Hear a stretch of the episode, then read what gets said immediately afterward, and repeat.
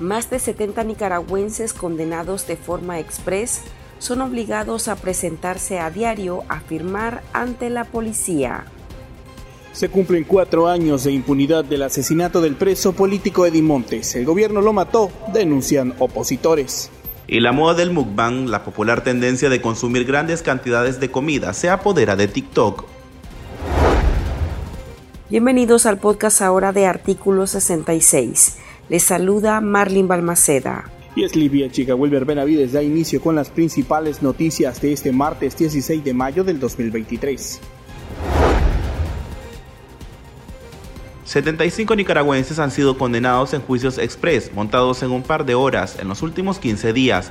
La tónica de la dictadura Ortega Murillo ha consistido en enviar a su aparato policial a sacarlos de sus casas, a los opositores o críticos a su régimen, trasladarlos a una estación policial, acusarlos y enviarlos a sus casas bajo la condición de presentarse todos los días a la delegación más cercana para que firmen en una especie de reportarse y también fotografiarlos. La medida represiva forma parte del combo de tierra arrasada que según la oposición intenta imponer el orteguismo con el objetivo de sembrar el miedo y empujar a exiliarse a los ciudadanos que representan un atisbo de liderazgo en sus comunidades. Y lo ha logrado. De ese grupo de 75, uno de los que decidió salir por puntos ciegos de Nicaragua es Juan Carlos Márquez. Fue detenido arbitrariamente el 13 de mayo. La amenaza de que en caso que no se presentara en dos ocasiones a firmar lo llevaría a la cárcel, lo empujó a irse del país el domingo. Está consciente que su libertad estaba comprometida a los designios de los Ortega Murillo. Estos procesos en el cual son arbitrarios, procesos de persecución contra ciudadanos que en 2018 en algún periodo eh, reclamamos por nuestros derechos, reclamamos, por supuesto, por la libertad de nuestro país y particularmente los jóvenes que aspiramos a construir una nación en la cual podamos progresar, una nación en la que podamos vivir en libertad, se nos ha perseguido desde abril de 2018. Claro, este proceso viene previo a 2018.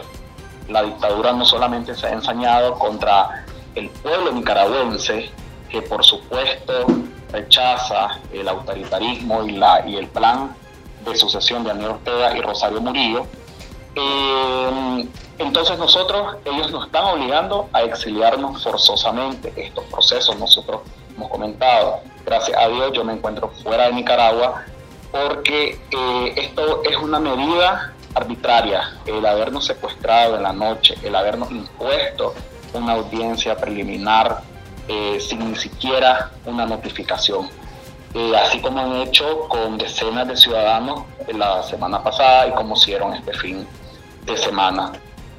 Márquez de Nandaime e integrante de la Alianza Universitaria Nicaragüense fue sentenciado por la jueza orteguista Karen Chavarría, una de las verdugos que emplea Ortega en el sistema judicial. La disposición marcaba que el joven debía estar en su delegación municipal de domingo a lunes a las 8 de la mañana firmando, sin establecer un plazo. Entonces el oficial me pregunta, sería que le repitiera cuál era la medida cautelar impuesta, sobre una forma de intimidación, y yo decidí desde ese día que debía salir del país. Porque es un proceso en el cual ellos me amenazaron, no solo, espero, yo creo que no solo a mí, sino al resto de personas que se nos hicieron audiencia, en el cual eh, específicamente dijo que ellos podían cambiar de opinión en cualquier momento. Entonces eso es una advertencia eh, no solamente para los que ya han procesado eh, con el delito de ciberdelito y menoscabo a la integridad nacional, traición a la patria, que nosotros sabemos que son leyes creadas por la dictadura, para ellos poder justificar su deriva autoritaria. La jueza Karen Chavarría, que fue la jueza de la dictadura que dirigió mi audiencia, eh, dijo que ellos podían extenderse incluso un año más en la investigación y que ellos podían cambiar de medida cautelar en cualquier momento. Esa es una seña de que ellos en cualquier momento pueden decir, va de nuevo y te encarcelan. Y también eh, de una forma de manipulación, pues trato de decir como que agradezcan que se les deja libre y no se les deja eh, apresado. Márquez, al igual que el resto de detenidos, confirma que los policías le robaron celulares, una cámara fotográfica y computadoras. Otros afectados notificaron que también los oficiales les sustrajeron dinero. Conspiración y propagación de noticias falsas son los delitos que les imputan y mencionan al Estado y a la sociedad nicaragüense como las víctimas. Para Yader Morazán, especialista en Administración de Justicia y ex trabajador del Poder Judicial, estas detenciones ilegales evidencian que el sistema de justicia de Nicaragua responde a los designios de los Ortega Murillo y no respeta ni las formalidades de ley ni los derechos de los ciudadanos. Las nuevas detenciones a opositores se caracterizan por la articulación y celeridad coordinada de todas las actuaciones procesales del sistema de justicia. Es decir, en estos casos se evidencia que hay eh, un contubernio, ya que posterior a esto la policía también allanó y capturó sin órdenes judiciales fuera de los horarios autorizados por la ley y sin encontrarse bajo las condiciones de excepcionalidad que justifican tales ilegalidades. También procedieron al traslado hacia la capital de algunos que habían sido capturados en los departamentos para realizar audiencias express nocturnas y clandestinas, llamándome la atención muchísimo que ahora hasta los defensores públicos, extrañamente, también realizan turnos, que eso nunca se había visto. Generalmente cuando se presentaba una acusación fuera de los horarios, eh, digamos, eh, legales, el juez tenía hasta 24 horas para celebrar la audiencia. En todo caso, la, la práctica ha sido que el juez al siguiente día, a las 8 de la mañana que llega, recibe la acusación y este realiza todos los actos de coordinación para celebrar las audiencias. Sin embargo, aquí todo estaba previamente coordinado. Esas simulaciones de audiencias que se hicieron en la noche y en las madrugadas, o que se han venido haciendo de manera express, se les han eh, puesto en conocimiento a los acusados de las imputaciones que les realizan, pero estas son de manera grupal. En algunos casos ni siquiera existe una conexidad entre acusados, es decir, no existe un vínculo entre, entre ellos mismos, a pesar de que ha sido acusado una misma en un mismo documento, ni tampoco existe un vínculo de hechos que justifique la razón por la que se les acuse de forma grupal. El abogado y defensor de derechos humanos Dani Ramírez Ayerdis remarca que el fin de la dictadura es apagar a cualquier voz crítica. En cuanto a estas nuevas dinámicas de represión, de presentación periódica, es lamentable porque estas 75 personas están absolutamente sometidas al Estado de Nicaragua. Esta nueva forma de, eh, de soltar a la gente para que vaya a firmar periódicamente es parte de un plan de terror, porque al mantener encerradas las personas, a los presos políticos, la gente en la calle, bueno, eh, sabe que existen los presos políticos, pero se da cuenta que al no verlos, pues la verdad es que puede olvidar la situación. Pero ahora que estas personas están afuera y que están totalmente sometidas a la voluntad de Daniel Ortega y Rosario Murillo, se convierten como en sujetas de castigo ejemplares y el objetivo es enviar un mensaje claro a la población de que si se oponen a eh, o que se organizan cualquier vestigio de oposición, cualquier intento de oposición, les va a suceder lo mismo que a estas personas. Que esto es parte de las dinámicas de un terrorismo de Estado. Siempre estas dinámicas de detener por la noche, de llevar a, los juzgados a la gente de noche, cuestión que no está permitida por el Código Procesal Penal, de no permitirle elegir abogados de su confianza y de establecer esta forma de, de control absoluto sobre estas personas es una forma que nos indica que en Nicaragua está instalado ya un terrorismo de Estado. Morazán asegura que durante su permanencia en el Poder Judicial nunca tuvo conocimiento sobre casos donde como medida cautelar hicieran llegar a los imputados a firmar un libro a una delegación policial, y esto sin fecha de cierre para presentarse. En mis ocho años que yo trabajé durante en el Poder Judicial, perdón, Jamás supe de alguien que como medida cautelar le habían impuesto firmar en un libro una delegación policial. Claro, porque esa medida no existe en la ley. No hay funcionario designado para tal cosa. Es decir, la ley no le ha atribuido ninguna función a nadie de hacer esto. Por eso existen los complejos judiciales. Eh, eh, a nivel nacional una dependencia especial para tomar las presentaciones periódicos a través de un sistema digital que se hace a través de la huella, de la huella eh, dactilar, que es la oficina de presentación del procesado, que están en todas las sedes judiciales. E incluso la ley es taxativa y prohíbe terminantemente que se imponga una medida cautelar distinta a la que establece la ley. Eso lo dice el artículo 166 del Código Procesal Penal. Claro, obviamente estas cosas son dirigidas del Carmen y lo que ha provocado que los jueces hayan cometido delitos de prevaricato, porque están dictando resoluciones en contra de la expresa, por lo que se les podría imponer una pena que va de 5 a 7 años e inhabilitación absoluta por ese mismo periodo según lo que establece el artículo 463, numeral primero del Código Penal. Y el hecho que en este momento no existan las condiciones para hacer esas reclamaciones no significa que el delito no se haya cometido o que el delito se extingue, sino que al contrario, queda a la espera de haber condiciones en el futuro para que estos jueces puedan dar cuentas ante eh, la justicia. Las jornadas de captura se han registrado en los departamentos de Rivas, Managua, Masaya, Granada, Chinandega, Chontales, Madrid, Boaco y en las dos regiones autónomas del Caribe nicaragüense según el monitoreo azul y blanco. Entre los afectados hay periodistas, activistas y líderes territoriales. Los policías les advierten que paren sus críticas contra la pareja dictatorial, los hijos de los Ortega Murillo o la represión en la que está inmersa el país desde 2018. Un disparo que salió del arma de uno de los carceleros de la dictadura de Daniel Ortega en la modelo le arrebató la vida hace cuatro años a Eddie Montes Praslin.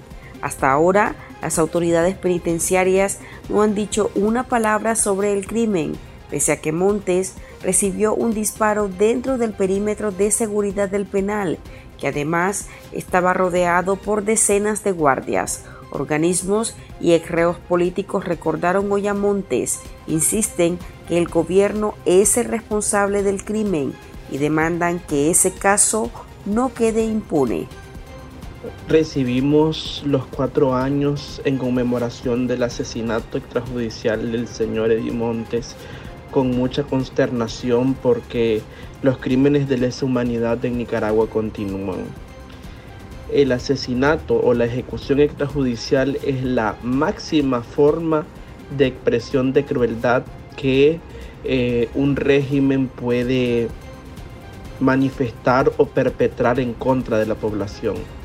Al igual que Montes, no se han logrado esclarecer la muerte de los más de 355 personas que fueron ejecutadas en los tiempos de las manifestaciones masivas. Eso da cuenta de que en Nicaragua existe un régimen de carácter eh, totalitario que busca inventarse siempre discursos eh, que criminalizan a las personas, que victimizan a sus familiares. Hasta ahora no ha sido determinado quién asesinó a Edimonte, sin embargo, las obligaciones internacionales del Estado de Nicaragua que son el deber de esclarecer, investigar, sancionar y reparar, todavía no ha sido ninguno de estos ejes eh, realizado por el Estado de Nicaragua. Estamos ante un gobierno despiadado que no le interesa asesinar incluso eh, a Eddie que estaba bajo jurisdicción carcelaria.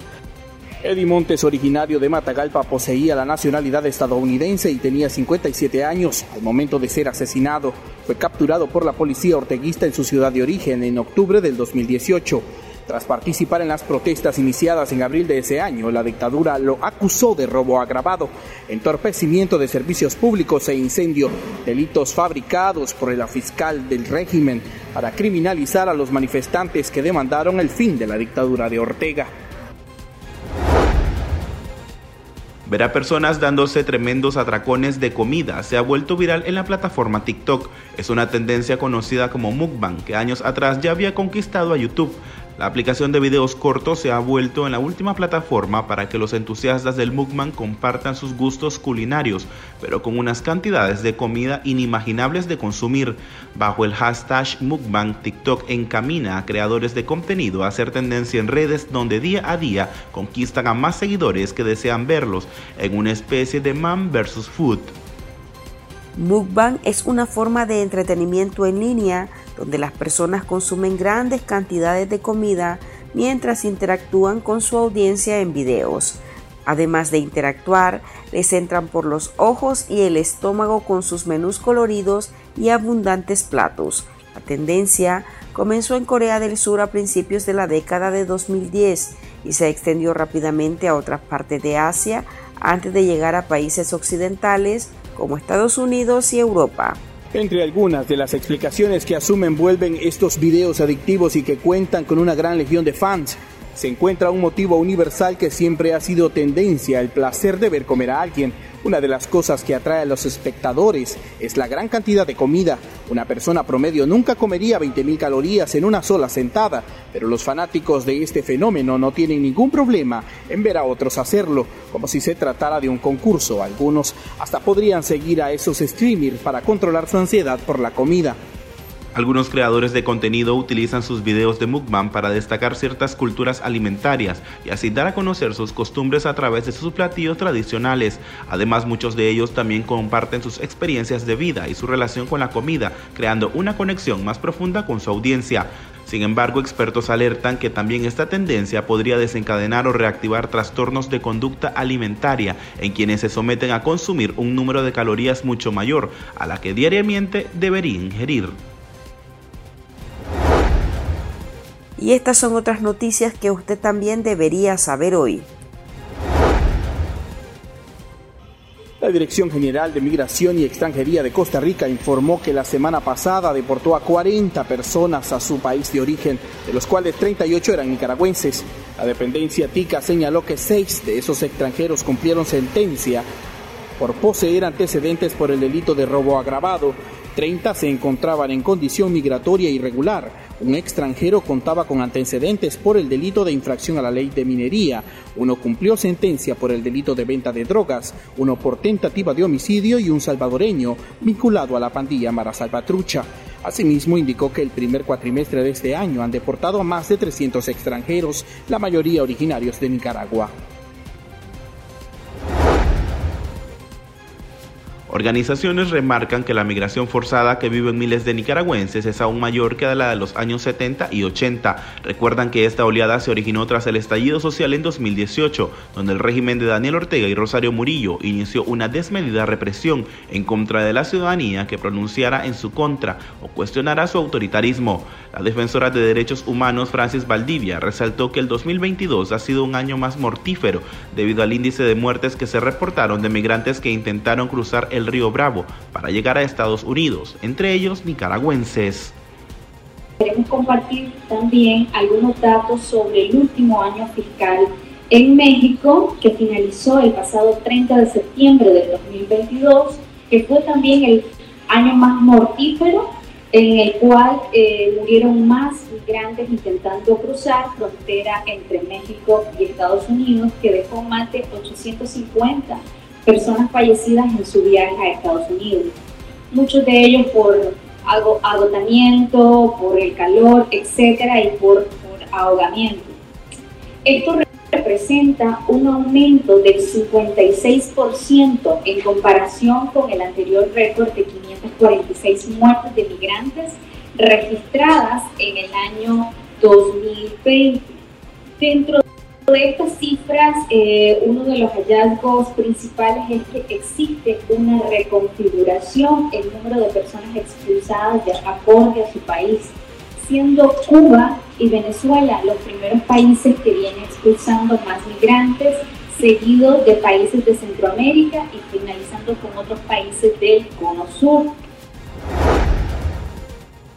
Harold Delgado, quien amenazó a maestros con despedirlos, si boicoteaban al régimen de Nicaragua en el contexto de la crisis sociopolítica de 2018, fue designado como ministro consejero con funciones consulares en la Embajada nicaragüense en República Dominicana. Delgado se desempeñaba como director cultural del Ministerio de Educación y fue presentador del programa televisivo La Liga del Saber, que era difundido en el oficialista Canal 4. Este sería el primer puesto diplomático para el orteguista, de profesión abogado y notario público y máster en Derecho de Familia. La Comisión para la Libertad Religiosa Internacional de Estados Unidos recomendó imponer sanciones específicas a las instituciones y funcionarios del régimen de Daniel Ortega y Rosario Murillo, responsables de la violencia y otras acciones punitivas contra los lugares de culto, líderes religiosos y organizaciones. En su informe anual 2022 explican que dichas sanciones serían el congelamiento de los activos de esas personas, la prohibición de su entrada a los Estados Unidos en virtud de leyes relacionadas con los derechos humanos y la no autorización de visas citando violaciones específicas de la libertad religiosa. La Iglesia y el régimen Ortega Murillo mantienen nulas relaciones desde el 2018 a raíz de la mediación de los obispos en un intento fallido de diálogo nacional la pareja dictatorial ordenó el arresto de más de una docena de religiosos y laicos que luego envió al destierro. Tres de ellos siguen como rehenes de conciencia, incluido Monseñor Rolando Álvarez, obispo de Matagalpa. Aquí termina el episodio de este martes. Recuerde que esta y otras noticias usted las puede leer en nuestro sitio web www.articulo66.com. También pueden suscribirse a nuestros podcasts en Spotify y seguirnos en las redes sociales como Artículo 66 y en Twitter arroba Artículo 66 Nica. Hasta la próxima.